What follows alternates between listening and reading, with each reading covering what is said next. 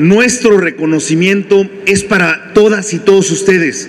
porque ustedes le dan vida a este mercado y ustedes hacen posible que este sea un espacio saludable, un espacio que le pueda ofrecer las mejores condiciones, no solo a los que trabajan aquí todos los días, sino los que vienen a comprar, a visitar este mercado y que sin duda son miles de familias queretanas las que se surten aquí todos los días para satisfacer sus necesidades cotidianas.